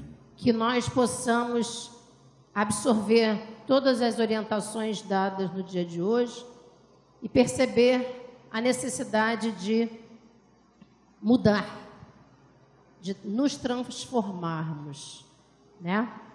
De tentar, como disse o nosso irmão Antônio, dar o outro lado da face. Que nós possamos seguir em frente sempre, é, alimentando, né? Nos alimentando através do estudo, para que possamos crescer dentro da nossa caminhada.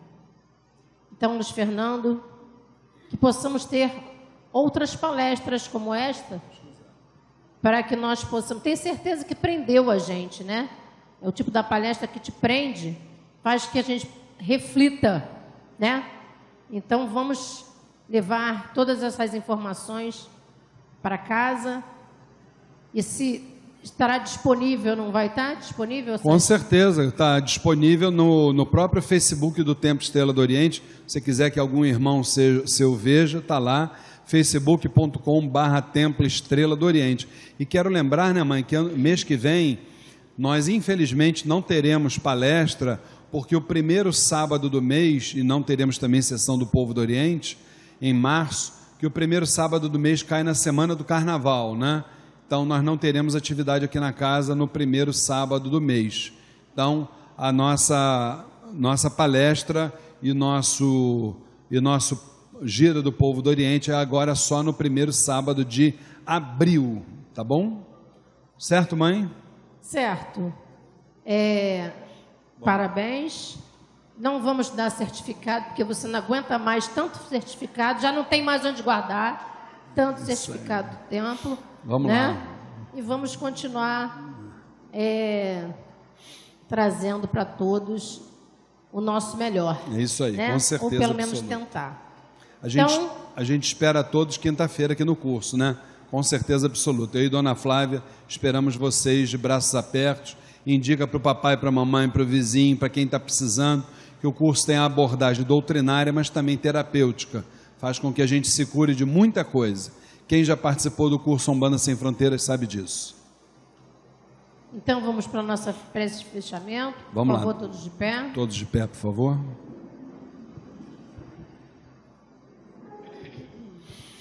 Lembrando que a partir das 18 horas teremos a nossa sessão de tratamento espiritual com a falange do povo do Oriente. E que esses grandes mestres que estão aqui conosco desde cedo, vibrando no nosso mental, possam colaborar para a nossa transformação humana, mas que nós também possamos nos permitir essa regeneração. Salve todos os mestres, salve o Templo Estrela do Oriente, que é a casa de todos os mestres do povo do cor-de-rosa. Vamos para o nosso hino. Olha a estrela do Oriente que no céu, no céu brilhou. E o seu brilho foi tão intenso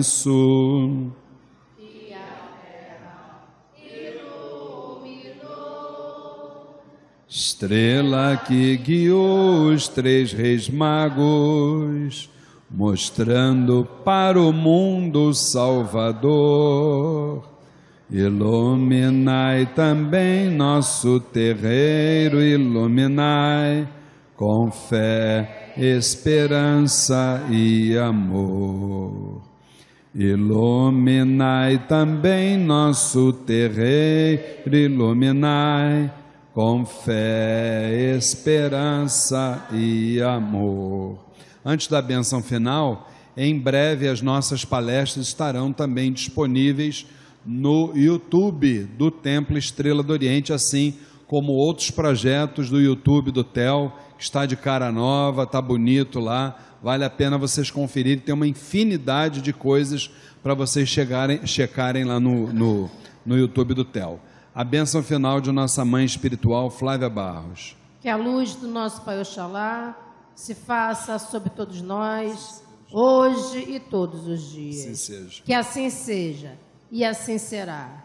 Graças a Deus, graças a Deus, graças a Deus.